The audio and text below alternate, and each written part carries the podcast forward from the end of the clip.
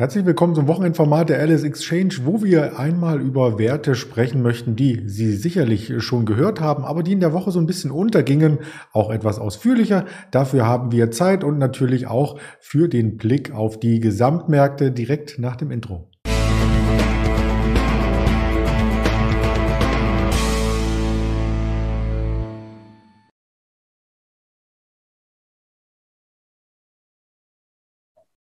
Mein Name ist Andreas Bernstein von Traders Media GmbH und ich darf durch das Programm führen, was beginnt mit dem Blick auf den DAX und auf die Gesamtmärkte. Der DAX hatte eine Rekordwoche hinter sich äh, gebracht. Wir zeichnen das Ganze am Freitag schon auf. Also das heißt, die Indexstände sind noch nicht die, die man dann Freitag 22 Uhr hat, obwohl das Video auf einigen Kanälen dann erst am Wochenende eingespeist wird. Aber gibt schon einmal eine Indikation, wo die Reise insgesamt hinging und jeden Tag gab es spannende Werte, aber wir konnten natürlich nicht alle in der Berichterstattung hier mit unterbringen. Insofern holen wir das am Wochenende nach im Wochenendformat mit dem Daniel, den ich nach dem Intro für die Gesamtmärkte auch hinzurufe. Ja, wir blicken auf die Wochenentwicklung und da zeigt sich, dass die asiatischen Märkte hier stark aufholen konnten. Allen voran der Hang Seng, der Nifty 50, Shanghai waren im Plus in dieser Woche, aber der DAX natürlich auch, denn der DAX hat Rekorde geschrieben. Bereits nach der FED-Sitzung ist ja zurückgekehrt auf die 16.000er Marke, hat sie in dieser Woche einmal unterschritten am Mittwoch und dann an mehreren Tagen Rekordhochs gezeigt. Der aktuelle Rekordpegel, muss man sagen, ist bei 16.115 Punkten angesiedelt am Freitagnachmittag. Wie gesagt, vielleicht kommt noch etwas nach. Die US-Märkte konsolidieren eher ein wenig, leicht im Minus. Der Nasdaq hat etwas Luft abgelassen, hatte aber auch in den Wochen zuvor schon eine sehr, sehr starke Performance gezeigt. Beim Blick auf die Rohstoffe fiel auf, dass die Rohstoffe aus dem Energiesektor erst einmal wieder konsolidierten, also Rohöl, aber auch ähm, WTI, Brent, Heizöl und Diesel waren im Minus. Auf der positiven Seite war wieder Erdgas zu finden aber auch die Rohstoffe wie Orangensaft, Weizen, Mais, also die Agrarrohstoffe, wie man so schön sagt. Gold ist auch ein Stück weit angesprungen wieder in dieser Woche, Silber ebenfalls, aber dennoch nicht auf den Höhen, die wir vor einem halben Jahr gesehen haben. Aber ein kleines Kaufsignal kann man auch technisch hier auswerten. Darüber sprachen wir mit dem Ingmar Königshofen am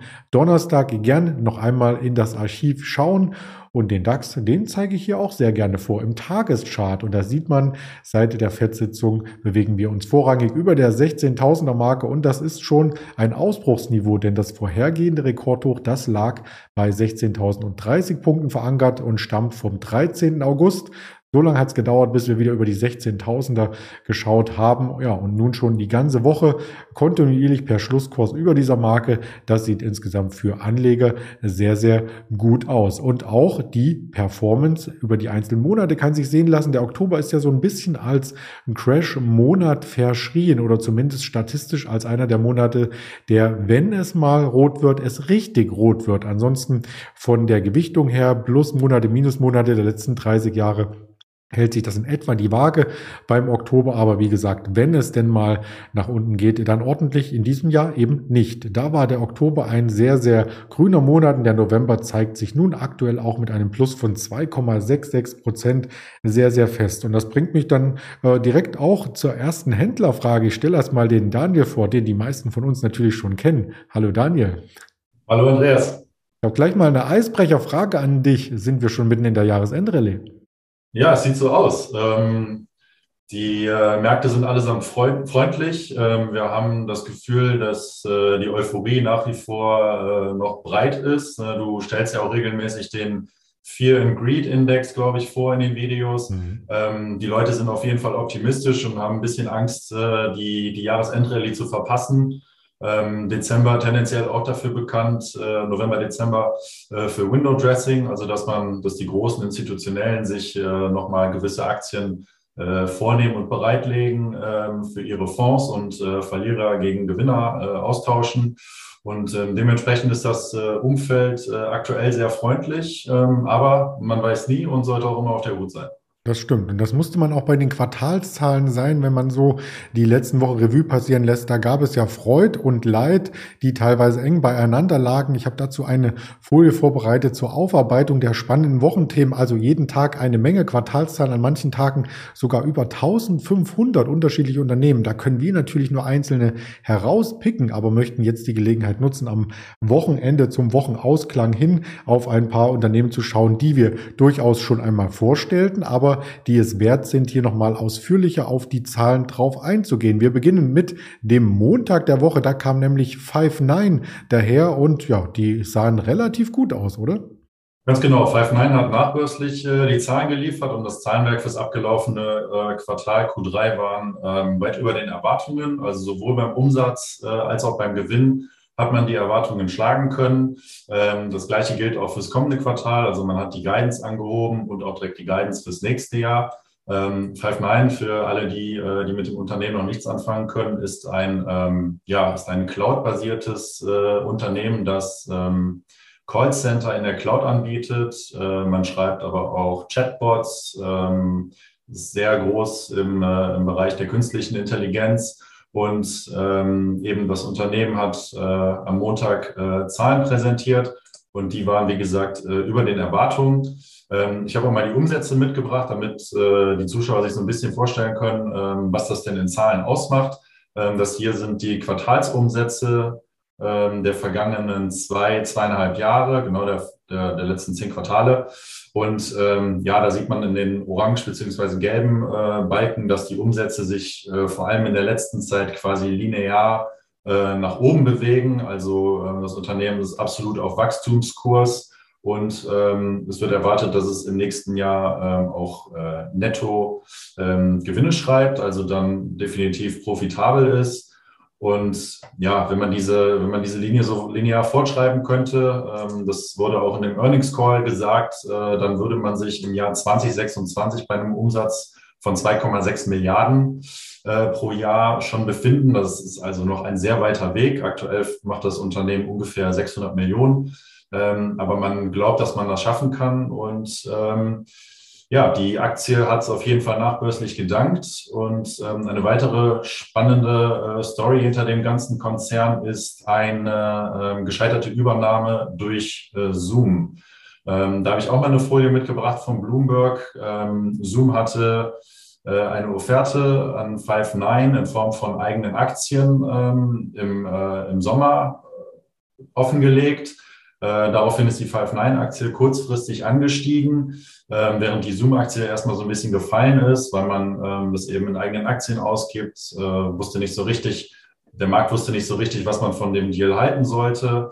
Ähm, und daraufhin sind die beiden Unternehmen beziehungsweise die Kurse der beiden Unternehmen so ein bisschen im Tandem äh, verlaufen, wie man auch an der Grafik ganz gut sehen kann.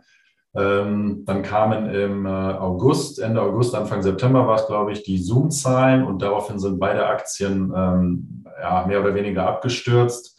Ähm, das betrifft eben beide Aktien, weil man davon ausgegangen ist, dass jeder Five9-Aktionär demnächst äh, Zoom-Aktionär wird.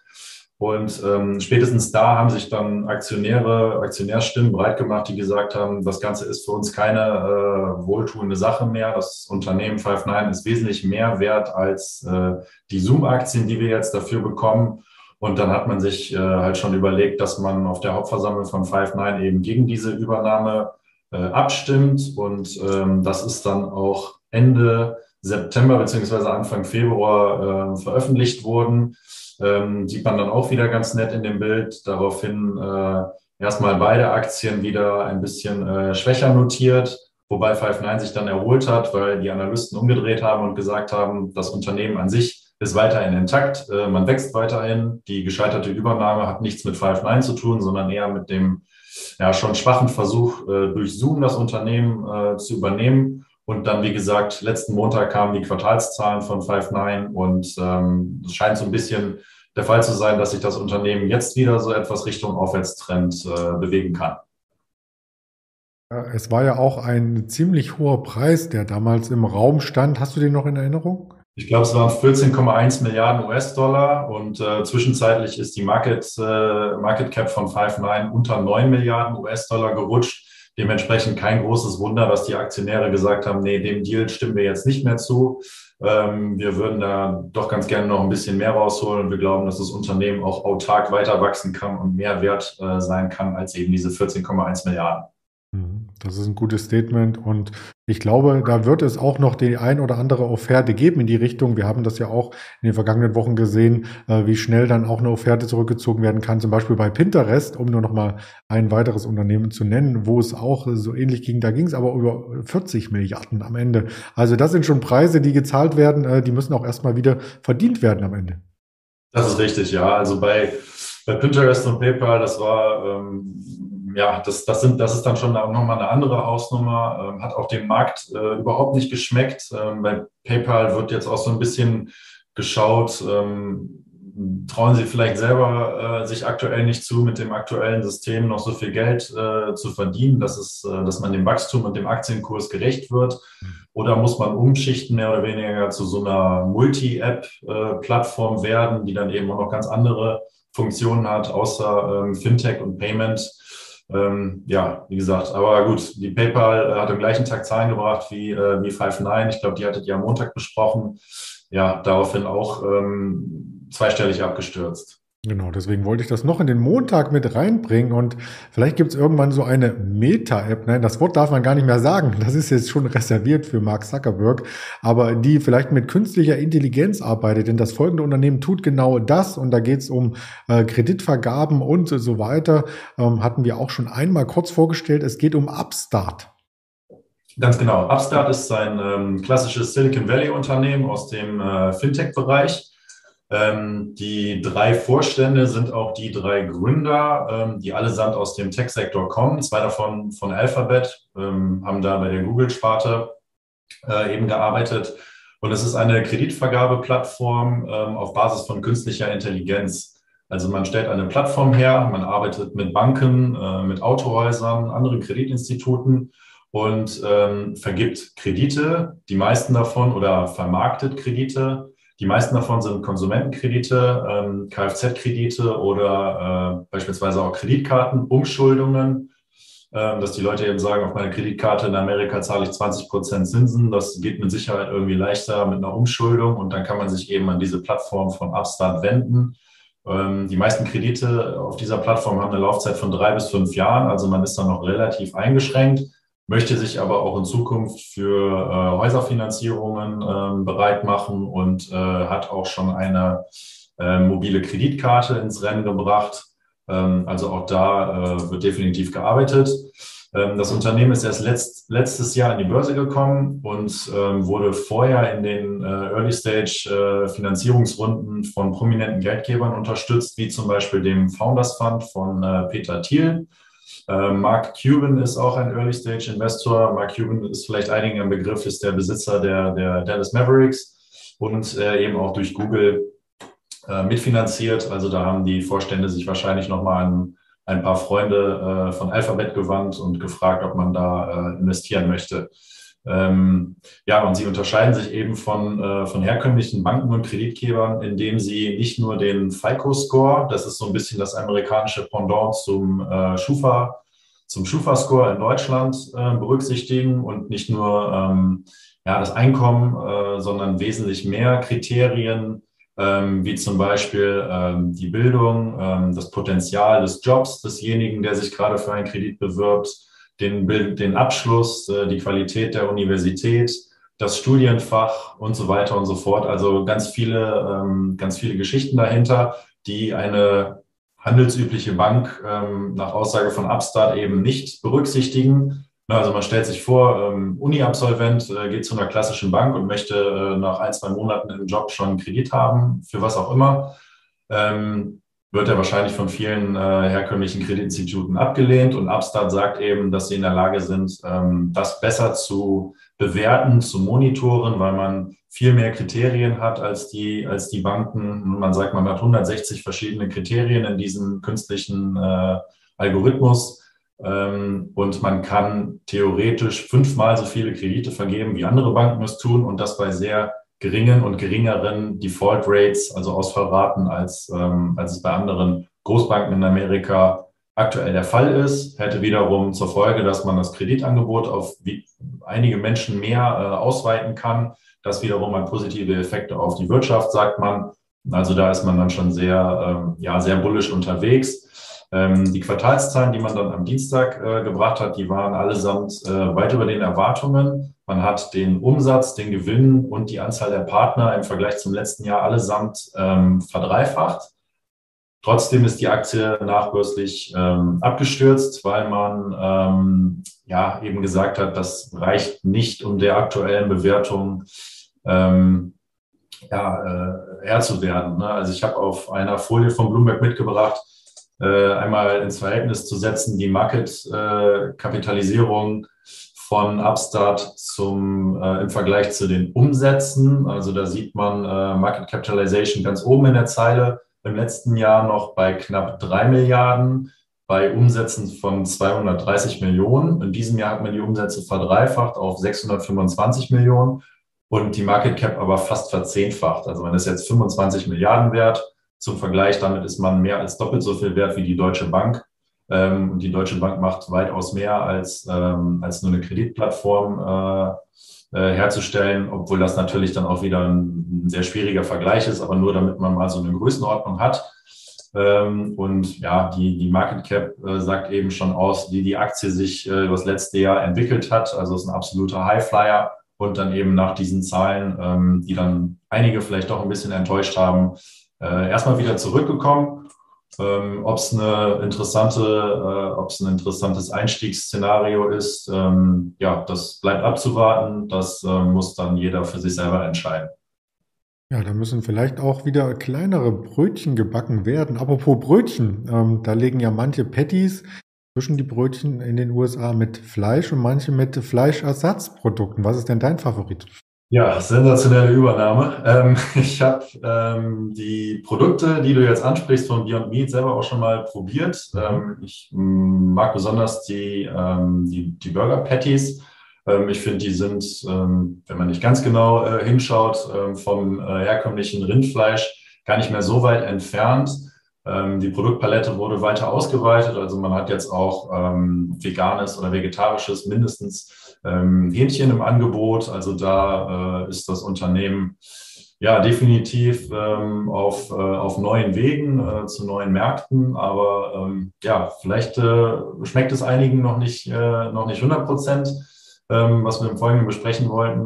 wie, wie ist mit dir? Hast du die Sachen schon mal probiert? Ich habe sie auch probiert und ich war eigentlich ganz stolz, als ich ähm, zwei Freunde, die Veganer sind, dieses Produkt mal anbieten durfte. Aber die haben sich weggewendet und haben gesagt, lest doch mal die Packungsbeilage, was da alles drinne ist und fanden das nicht gut. Da war ich ein bisschen enttäuscht, war nämlich auch gar nicht billig.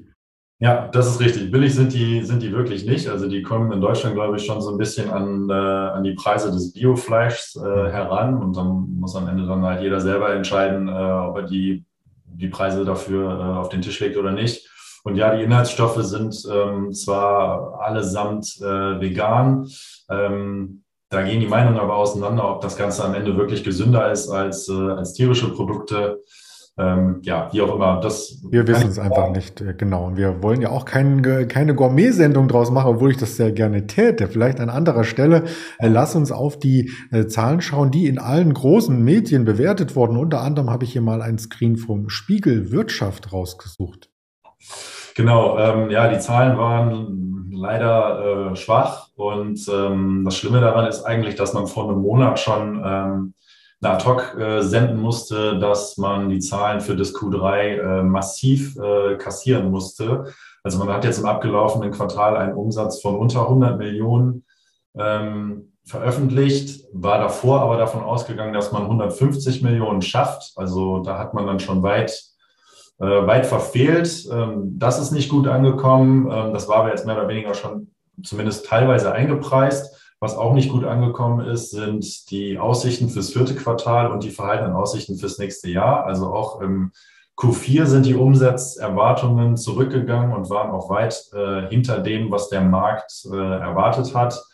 Und was als drittes überhaupt nicht geschmeckt hat, sind ähm, die Margen. Also die Bruttomarge war nur noch 21 Prozent und ist äh, damit der Erwartung von 30 Prozent ja überhaupt nicht nahe gekommen.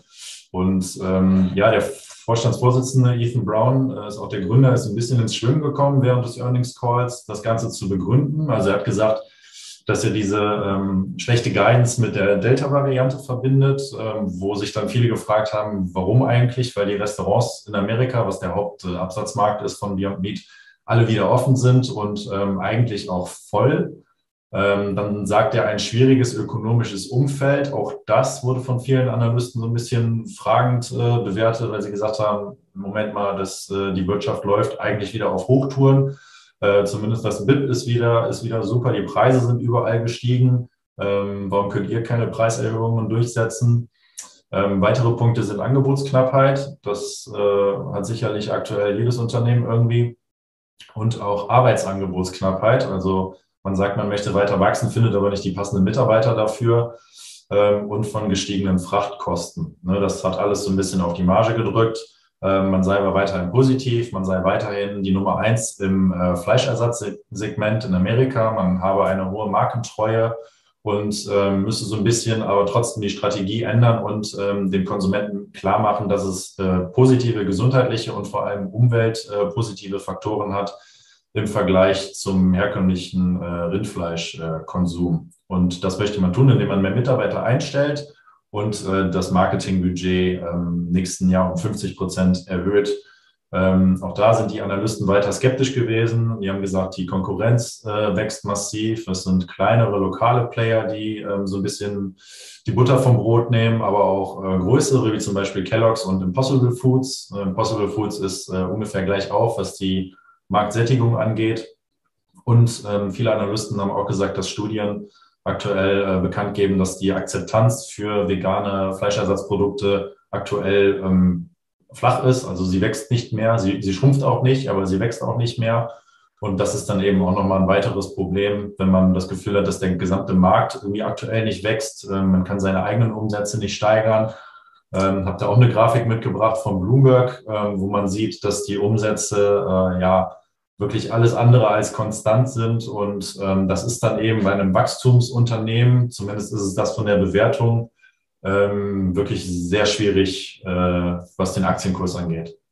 Wir haben den äh, Chart natürlich auch eingeblendet für die Podcast-Zuhörer, damit wir hier auch nochmal wissen, wovon wir sprechen, was wir sehen. Ich übersetze das einmal quasi für die Hörvariante. Wir waren im Hoch sogar über 200 Euro und jetzt nach den Zahlen um die 70 Euro. Also das heißt nicht nur eine Halbierung des Kurses, sondern noch ein stärkerer äh, Verlust. Das nächste Tief um die 50 aus letzten Jahr zum Corona-Tief, das könnte das nächste charttechnische Ziel sein, oder?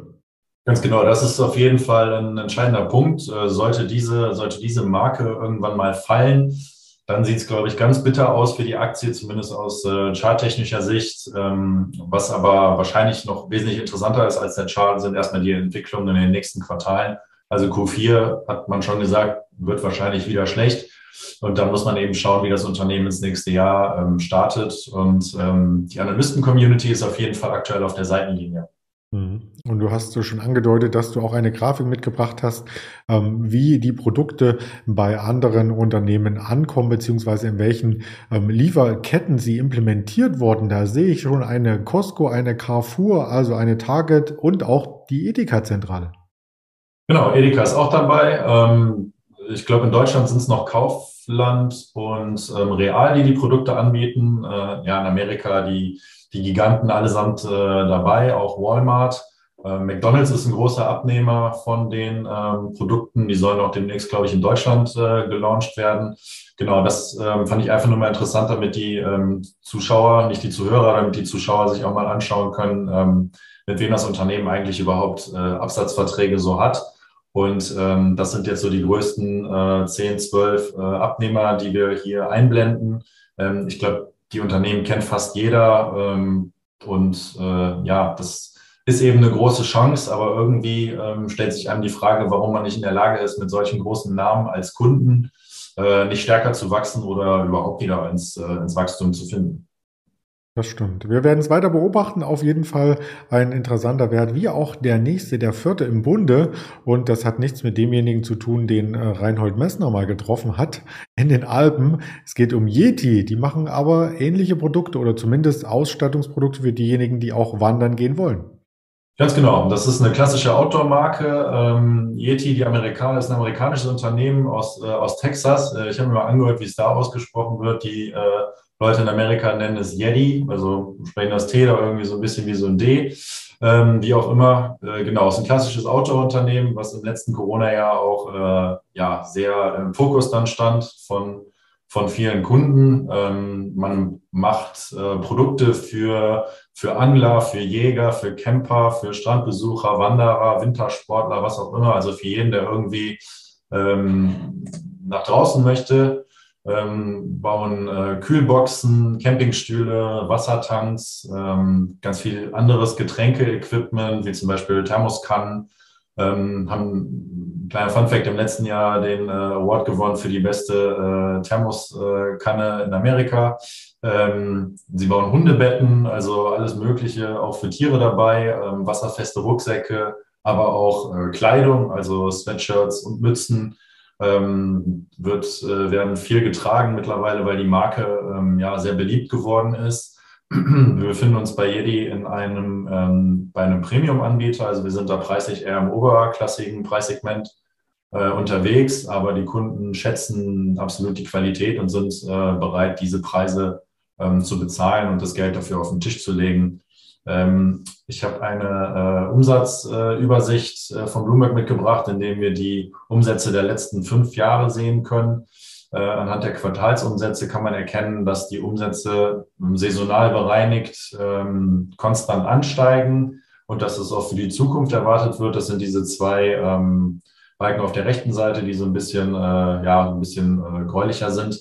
Ähm, also man ist auch hier äh, auf einem, auf einem linearen Wachstumspfad unterwegs und das Unternehmen hat eben gestern Zahlen ähm, veröffentlicht und die waren äh, ähnlich gut wie die letzten Quartale. Ähm, der Umsatz war größer, der Gewinn war größer und zwar beides ungefähr um die 25 Prozent, also schon ordentliche Wachstumsraten.